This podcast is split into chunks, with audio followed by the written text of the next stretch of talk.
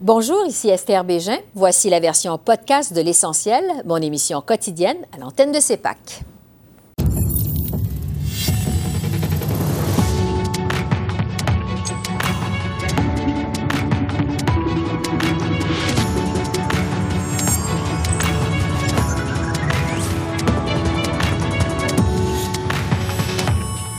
Alors que les cas de COVID continuent d'augmenter au pays, Justin Trudeau lance un cri du cœur aux Canadiens.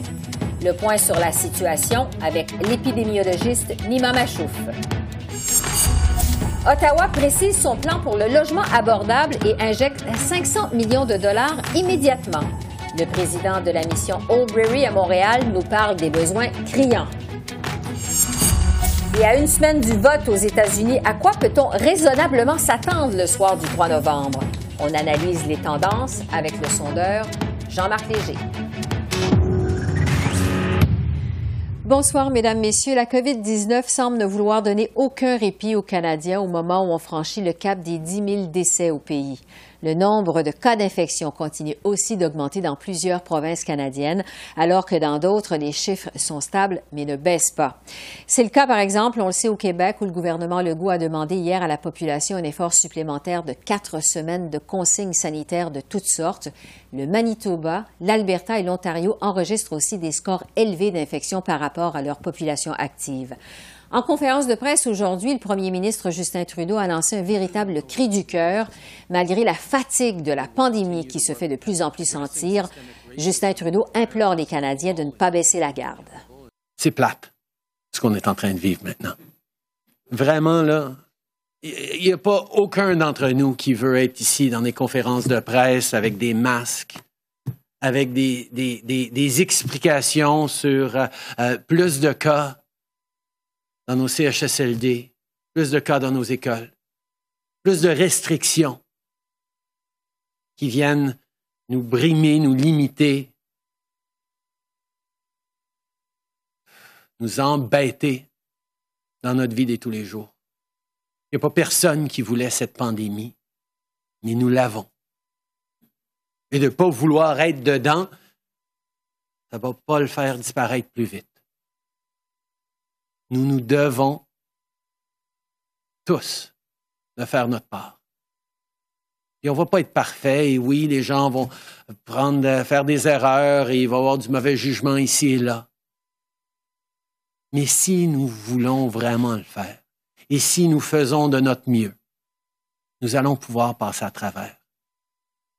Les provinces et les territoires sont là pour amener des recommandations sur quoi fermer, quoi ne pas faire, où euh, ne pas aller, qui devrait rester chez eux.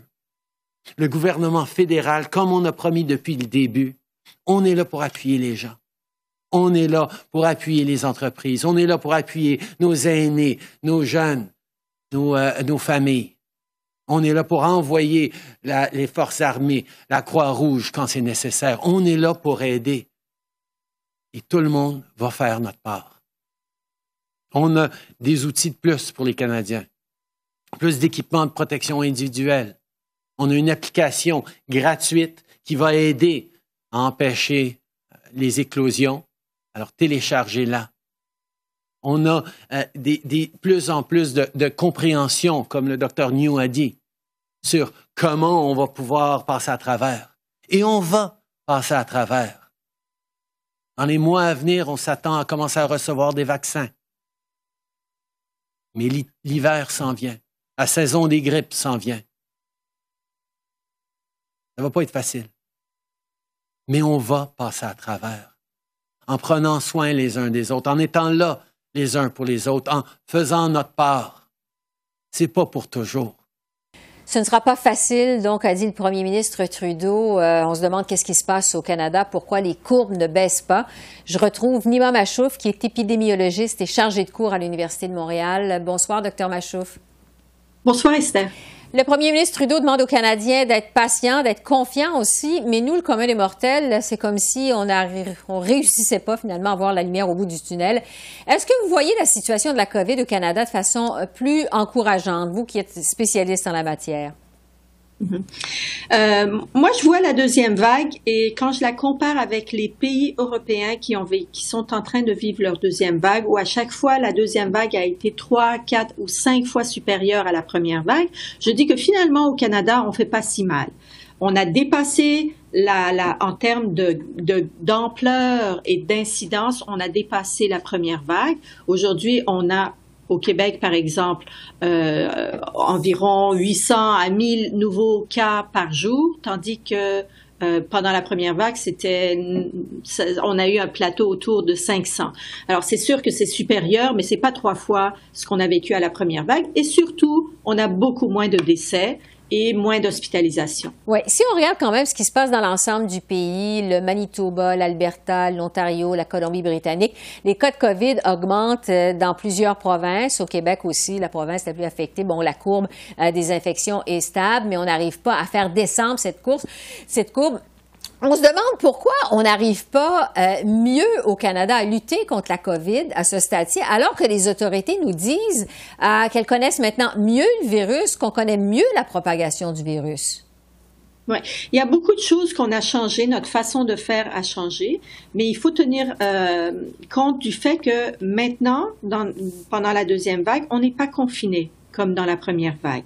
Donc ça, c'est déjà un énorme, euh, une énorme différence. On a beaucoup plus, chaque, chaque individu, on a beaucoup plus de contact entre nous que durant la première vague. Mais par contre, on a le masque, par, euh, par exemple.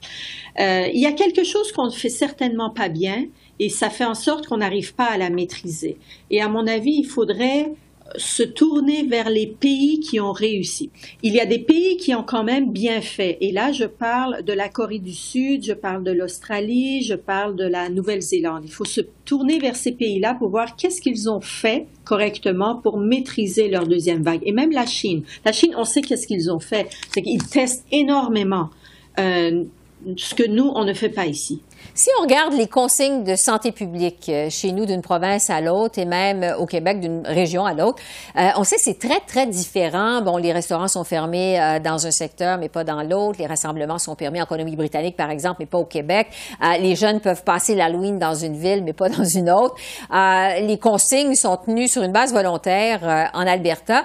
Donc, c'est très vraiment différent d'une région à l'autre, d'une province à l'autre, tellement que les Canadiens euh, ont de plus en plus de doutes sur le bien fondé des consignes. Euh, est-ce que les directives de santé publique au Canada vous semblent logiques? C'est qu'on n'a pas la solution au problème. Il y a une chose qu'on sait, c'est que cette maladie se transmet d'individu à individu et ce contact entre les individus doit être réduit. Donc, dans chaque région, tout dépendamment de l'incidence de la maladie dans la région, ça veut dire le nombre de cas de personnes qui sont infectées et la façon dont la transmission se fait, alors les, gouvernements locaux prennent des décisions pour réduire la transmission de manière très locale et des fois différente d'une région à l'autre. Donc c'est pas pas là où est le problème, c'est que dans une dans une même province, tout dépendamment de la nature de la transmission et de l'ampleur de la maladie, le gouvernement, il doit suivre la même logique pour dire aux gens, si on veut réduire, par exemple, la concentration des personnes dans un endroit clos, il faut le réduire partout, euh, pas juste dans les restaurants, mais le laisser ouvert dans les classes. Sur le vaccin maintenant, je vais vous entendre là-dessus parce qu'on fonde évidemment beaucoup d'espoir sur un vaccin qui pourrait arriver euh, plus tôt que tard. Le docteur Anthony Fauci, qui est le le pape de la COVID aux États-Unis, a affirmé en fin de semaine que si un des vaccins les plus avancés était sécuritaire et efficace, les premiers vaccins pourraient être administrés dès le début du mois de décembre, donc d'ici quelques semaines. Est-ce qu'on peut euh, s'encourager avec un vaccin? Parce qu'on dit de plus en plus qu'il y a un vaccin qui s'en vient. Oui, le vaccin, ça va être une porte de salut et une porte de sortie pour tout le monde. Euh, mais je pense que le 1er décembre, c'est encore trop tôt pour pouvoir avoir accès au vaccin. Les données sur les résultats des études sur les, vaccins, les, études, les essais vaccinaux euh, ne sont pas encore euh, sortis. Oui, plusieurs experts sont d'avis que c'est une fois qu'on va commencer à administrer les vaccins de façon massive qu'on va pouvoir espérer un retour graduel à une vie plus normale. Le premier ministre Trudeau a prévenu aujourd'hui que l'hiver allait être difficile, mais le printemps, le printemps et l'été sont plus prometteurs. Alors, c'est à suivre. Nima Machouf, merci beaucoup. Merci, au revoir. Sur un autre front, le premier ministre Trudeau a expliqué aujourd'hui de quelle façon sera dépensé le 1 milliard de dollars que son gouvernement a déjà annoncé en septembre pour la création rapide de logements abordables au pays. Ottawa investit 50 euh, millions en aide immédiate pour construire 3 000 logements à prix abordable dans les municipalités canadiennes où les besoins sont les plus criants. Les villes de Toronto, Montréal, Vancouver et Ottawa se partageront la plus grande part du gâteau. Voici de nouveau Justin Trudeau. Aujourd'hui, j'annonce que notre plan d'un milliard de dollars pour soutenir les Canadiens vulnérables dans le cadre de l'initiative pour la création rapide de logements sera divisé en deux volets, le volet grande ville et le volet projet. En ce moment, nos plus grandes villes font face à une demande croissante pour des logements sûrs et abordables. Nous investissons donc 500 millions de dollars dans l'aide immédiatement à la, immédiate à la construction de logements à long terme pour les municipalités où la demande est la plus forte. La deuxième moitié du montant ira pour le volet projet, qui acceptera des demandes pour les municipalités, les provinces et les territoires, ainsi que pour les organisations sans but lucratif et les corps dirigeants autochtones. Cette annonce d'Ottawa s'inscrit donc dans son engagement d'éliminer l'itinérance chronique au Canada. Pour voir concrètement quels sont les besoins sur le terrain, je rejoins James Hughes, qui est porte-parole et président de la mission Oldbury à Montréal. C'est un refuge pour sans-abri dont la mission est justement de mettre fin à l'itinérance chronique. Bonjour, Monsieur Hughes.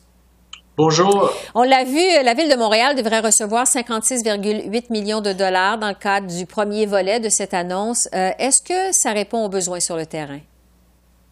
Ça ne répond absolument pas euh, euh, aux besoins. Le besoin est criant ici.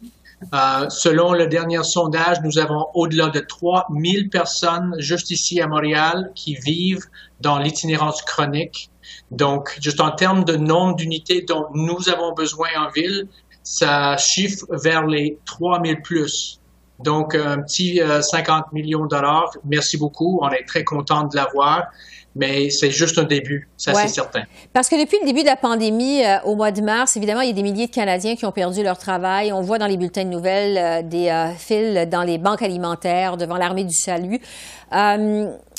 Jusqu'à quel point, justement, les besoins sont énormes à cause de la pandémie de COVID-19? C'est ça. Donc, le, la pandémie euh, nous crée des nouvelles défis, des défis très importants parce que maintenant, juste euh, avant l'hiver, nous avons ce croisement des besoins en termes de COVID et de toute la distanciation nécessaire, ainsi que les besoins d'hiver, dont plus d'unités. Donc, on a besoin finalement de plus d'établissements et plus d'unités toutes au même temps. Euh, sans compter bien sûr toutes les mesures d'hygiène qui sont euh, requises euh, pour faire face au COVID, pour s'assurer que tout le monde est en sécurité la longue de l'hiver. Donc, écoute, nous, nous sommes en la court terme très intense. Il y aura des annonces cette semaine, des mesures hivernales qui, qui vont répondre d'une certaine mesure aux besoins, mais pour ce qui est du long terme, là, pour s'assurer que les gens vivant actuellement en itinérance sont protégés de l'hiver et du COVID à l'avenir, il faut bâtir euh, des milliers d'unités de logement. Et c'est sûr que cette annonce est, est bienvenue, mais ça doit être perçu juste comme un début on a besoin de beaucoup plus que ça. Oui, parce que le gouvernement Trudeau, justement, a annoncé aujourd'hui 500 millions pour construire le plus vite possible 3000 unités de logement au Canada, des unités de logement abordables.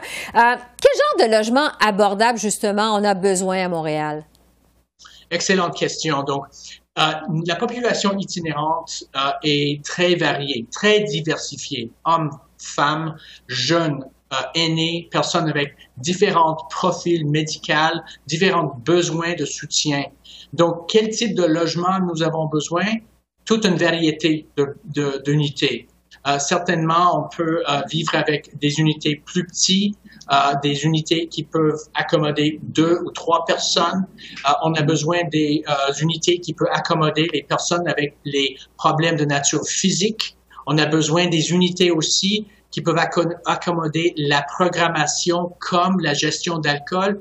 Donc, une variété assez large euh, pour une clientèle qui, qui, franchement, reflète la ville. Les personnes itinérantes sont, sont comme euh, euh, tout le monde en ville dans sa diversité. Donc, voilà la, la réponse à la question. Oui, ça m'amène à vous parler d'un problème euh, auquel on assiste à Montréal, un phénomène en fait qu'on croyait présent surtout dans l'Ouest canadien et à Toronto, où vraiment ça coûte cher, on le sait, de se euh, loger, c'est-à-dire euh, le phénomène des campements d'itinérants, comme c'est le cas sur la rue Notre-Dame, où plusieurs dizaines de sans-abri ont érigé leurs tentes au cours de l'été, aux abords de la rue, parce que vraiment, ils sont pas capables de se trouver des logements abordables. Sauf erreur, ça, c'est du jamais vu à Montréal. Comment on en est arrivé là dans la métropole? Euh, les, campements sont nouveaux. Euh, c'est sûr que les autres villes l'ont vécu euh, depuis longtemps, pas nous à Montréal. Mm-hmm. Et le campement sur la rue Notre-Dame est justement un phénomène novateur. Et franchement, on, on, est en réaction maintenant de, de, comment faire face aux besoins de ces individus-là qui sont très diversifiés aussi. Moi, j'étais au campement parlant avec des gens, comprendre qu'est-ce qui se passe sur le terrain. Et franchement, il y a un très bon, euh, bon nombre de personnes là qui veulent pas euh, venir dans les, nos instances, les, euh, les grandes ressources pour personnes itinérantes, parce qu'ils préfèrent ne pas être dans, dans nos établissements pour raison de nos règlements, nos expectatives, euh, notre programmation.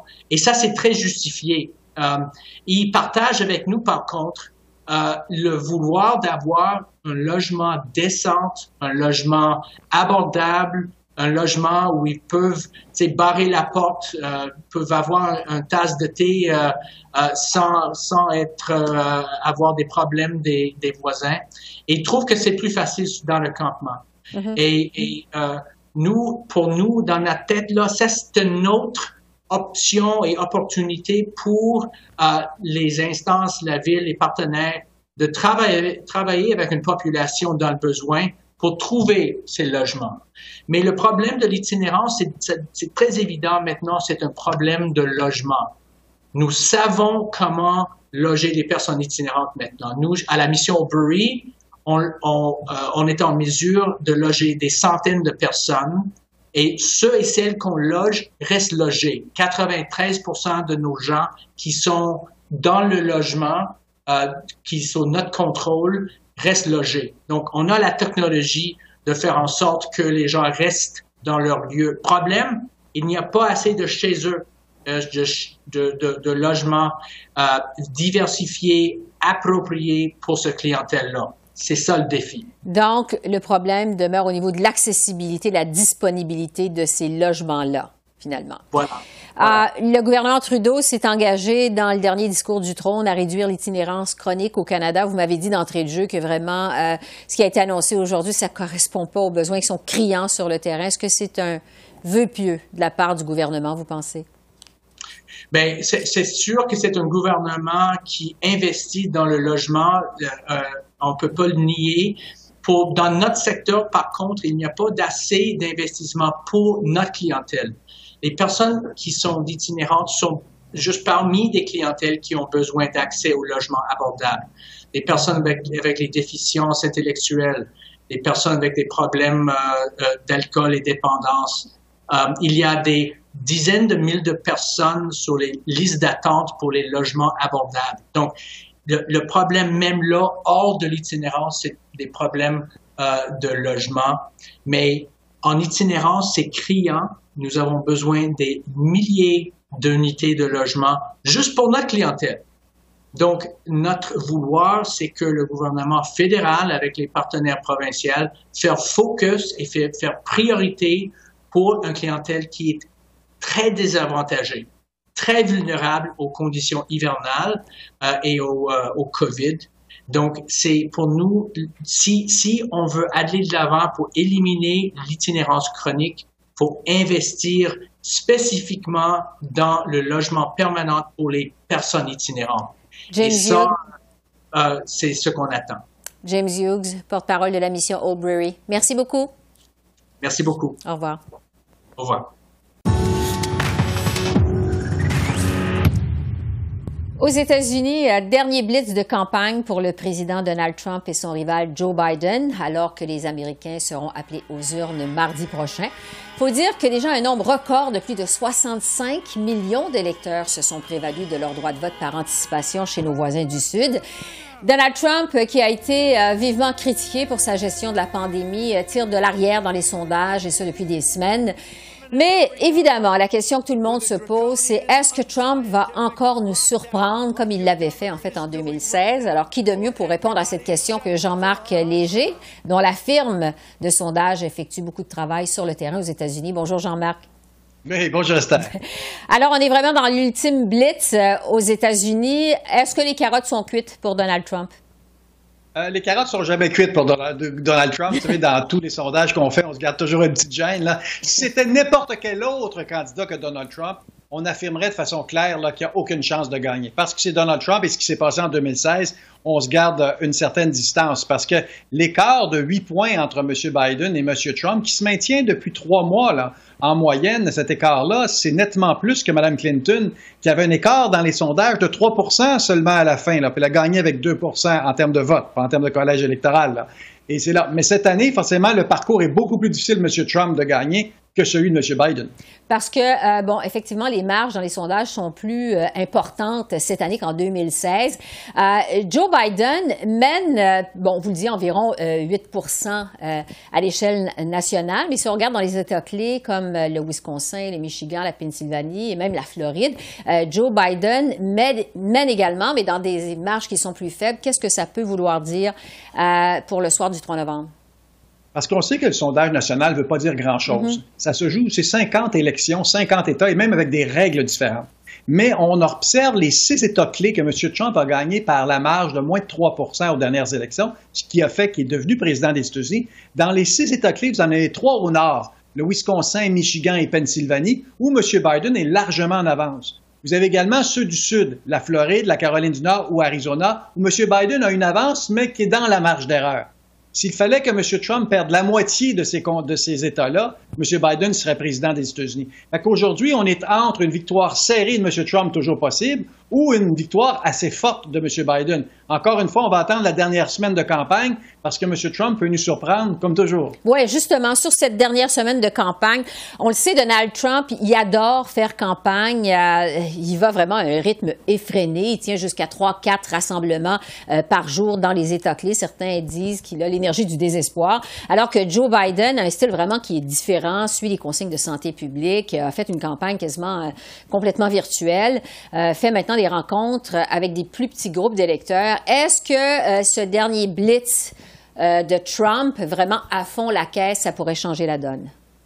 Ben, il est quand même surprenant et dynamique, M. Trump. Qu'on l'aime ou pas, euh, il a tellement d'énergie en fin de campagne, on se demande s'il est encore sur les stéroïdes depuis son infection à la COVID. Il fait des rassemblements de milliers de personnes. Mais ça fait une belle image télé, mais ça ne fait pas sortir le vote. Parce que jusqu'à maintenant, il y a plus de 60 millions d'Américains qui ont voté sur 150 millions qui vont voter. Et la grande majorité, selon nos sondages, vote pour M. Biden actuellement.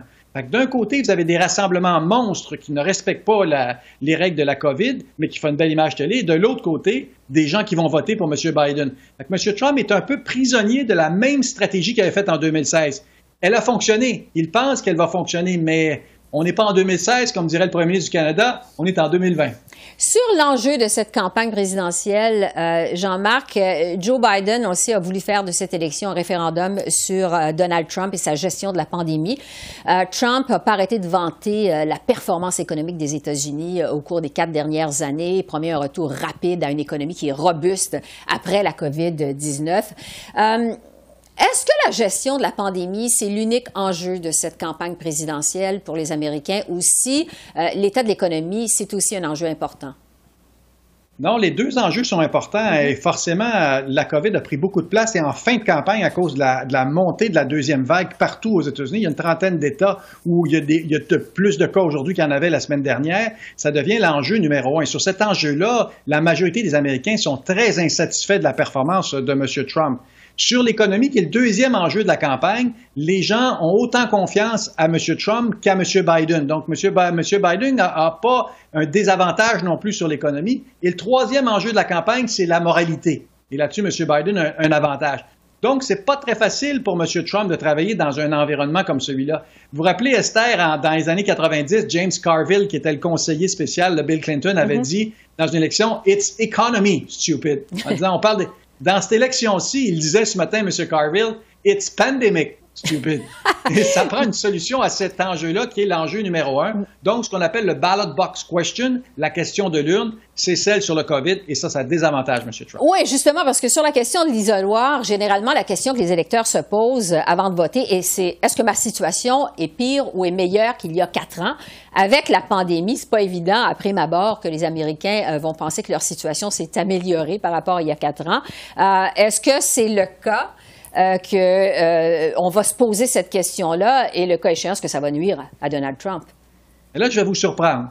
Il y a une majorité d'Américains, 55% des Américains, qui disent que leur situation personnelle aujourd'hui est supérieure qu'elle était il y a quatre ans. Mm-hmm. Ah, c'est surprenant. Par contre, la situation du pays, elle, est nettement pire qu'elle était il y a quatre ans. Donc, les Américains, personnellement, oui, ont peur du virus. Oui, au niveau économique, il y a une, il y a une perception d'une possibilité de réception, mais globalement, ils ne sont pas en si mauvais état que ça. C'est pour quoi que M. Trump a toujours 42-43% de l'électorat, qui est un peu son plancher et son plafond?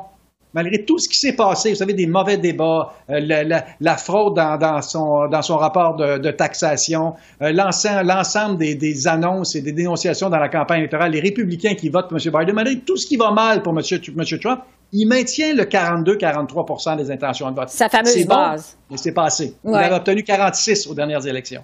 Sur le soir du vote maintenant, euh, Jean-Marc, le soir du 3 novembre, il y a plusieurs observateurs qui pensent euh, qu'on ne connaîtra pas le résultat final euh, mardi soir prochain, que ça va prendre plusieurs jours, peut-être même quelques semaines avant qu'on soit fixé à cause notamment du vote par correspondance. Qu'est-ce que vous, vous voyez dans votre boule de cristal? Avec la base des sondages dans, de Wisconsin et de Michigan, ces deux États-là s'en vont probablement avec M. Biden de façon claire. Là, on arrive à deux États clés qu'il faut surveiller le soir des élections. La Pennsylvanie, et le problème de la Pennsylvanie, c'est que tous les votes ne seront pas comptés le soir même. Donc, si c'est serré, on risque de ne pas savoir qui gagne la Pennsylvanie, et donc on va se transporter en Floride, qui est depuis plusieurs élections l'État baromètre par excellence, que Trump a remporté de justesse la dernière fois. Et en Floride, tous les votes vont compter le soir d'élection. Donc, si vous voyez que la Floride passe du côté de M. Biden, c'est terminé pour M. Trump. Si vous voyez que la Floride est du côté de M. Trump, tout est encore possible. Et donc, c'est deux États clés. Autour de ça, vous avez les États qu'on a mentionnés tantôt, là, les États, les États de, comme la, Caroline du Nord, l'Arizona et d'autres États qui vont jouer. Mais globalement, c'est ce qu'on regarde. Et s'il fallait que la Georgie, le Texas, qui est encore très serré dans les sondages, passe du côté de M. Biden, bien là, ça serait une victoire qui serait extra, extraordinaire pour M. Biden. Donc, il y a plusieurs scénarios possibles. Mais il y a encore un scénario, je dirais à 5-10% de chance qu'on n'annonce pas le gagnant le soir d'élection si c'est serré. Mais je pense, comme toujours, on pense le pire et c'est pas nécessairement le pire qui arrive. À suivre. En tout cas, ça va être une soirée intéressante euh, à regarder euh, à la télévision. Merci beaucoup, Jean-Marc Léger. Ça fait quatre ans que M. Trump est en campagne électorale. Effectivement. Dès le lendemain de son assermentation, il était déjà en, en campagne électorale pour sa réélection en 2020. À suivre. Merci beaucoup, Jean-Marc. Alors voilà, c'est comme ça qu'on a vu l'essentiel de l'actualité de ce mardi 27 octobre sur la colline parlementaire à Ottawa. Esther Bégin qui vous remercie d'être à l'antenne de CEPAC, la chaîne d'affaires publiques par câble. Je vous souhaite une excellente fin de soirée et à demain. Au revoir.